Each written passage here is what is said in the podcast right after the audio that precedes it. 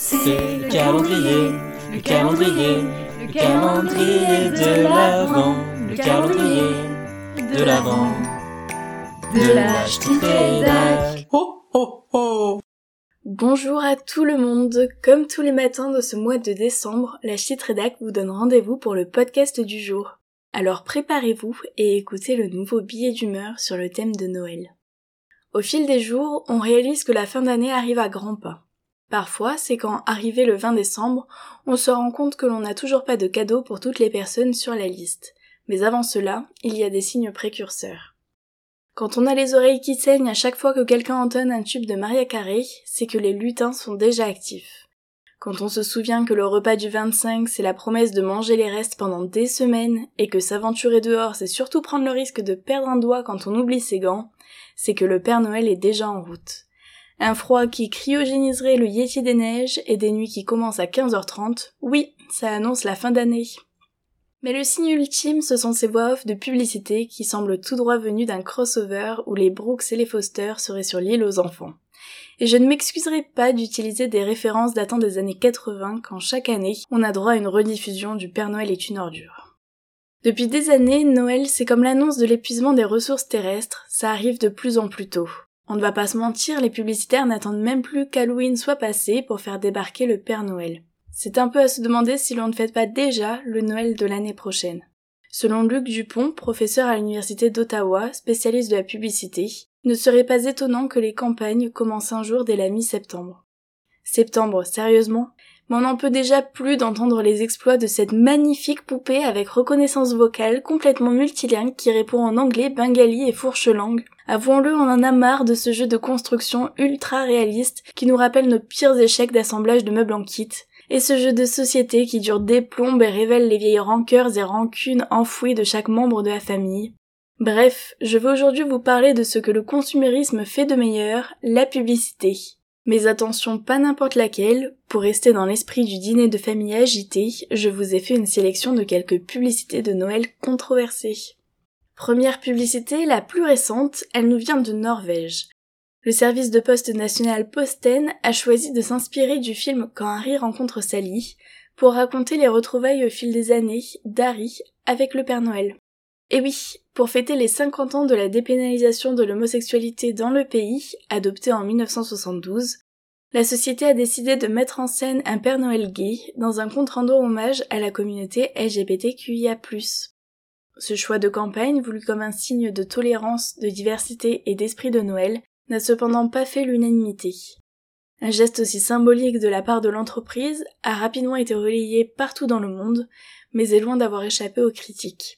Des personnes choquées de voir le Père Noël tomber amoureux d'un homme et scandalisées par la scène finale du baiser, qui accusent un détournement de l'image du Père Noël. Je répète, un détournement de l'image du Père Noël. On parle quand même d'un personnage imaginaire de la pop culture qui n'existe pas et a été inventé de toutes pièces. Voilà.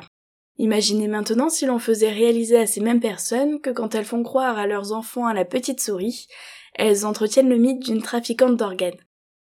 Bah oui, elle est mignonne la petite souris, mais donner des sous en échange de dents, vous appelez ça comment? Donc d'un seul coup, ça permet un peu de relativiser entre la dangerosité d'une romance entre deux personnes du même sexe et l'organisation d'un réseau international de trafic d'organes, je pense. La deuxième publicité est elle française et a été accusée, comme diraient les Québécois et Québécoises, d'avoir divulgaché un secret de Noël. Effectivement, une banque a diffusé une publicité dans laquelle l'existence du Père Noël est remise en question. La vidéo a rapidement révolté les parents, qui, de leur côté, font tous leurs efforts pour maintenir le mythe vivant. Devoir se lever au milieu de la nuit pour mettre des cadeaux sous le sapin ou enfiler un costume ridicule, pour se voir avouer aux enfants que le Père Noël n'existe pas, à part si les dix enfants ont 25 ans, c'est quand même bien dommage. Mais là où la polémique ne s'arrête pas, c'est que cette publicité a été diffusée à la télévision juste avant le film Disney Ratatouille.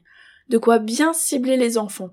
La banque a quand même expliqué qu'elle ne pouvait choisir le programme qui suivrait la diffusion de la vidéo, mais bon, le mal était déjà fait.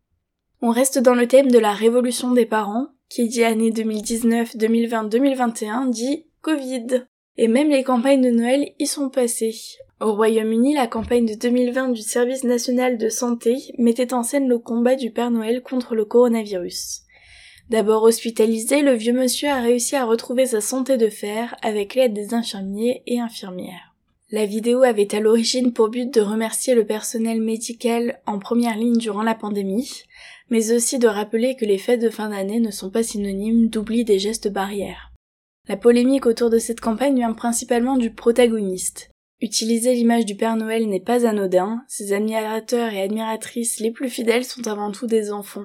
Voir le Père Noël à l'hôpital dans cette campagne, pour des enfants qui croient en son existence, c'est faire peser sur leurs épaules la responsabilité du respect des gestes barrières, de leur respect du protocole sanitaire, mais aussi de celui de leurs parents, de leur entourage, sous peine de subir les conséquences et d'être privés de cadeaux.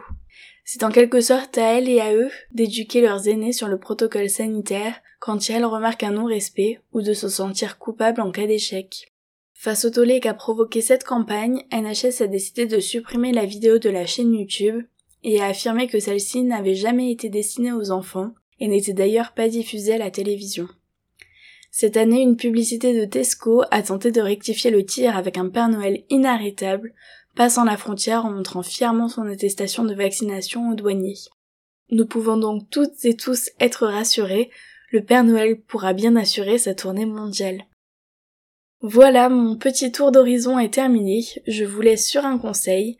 Si vous en avez marre des scénarios prévisibles et sans originalité des films de Noël, n'hésitez pas à visionner d'autres publicités controversées qui vous promettront sans doute plus de rebondissements.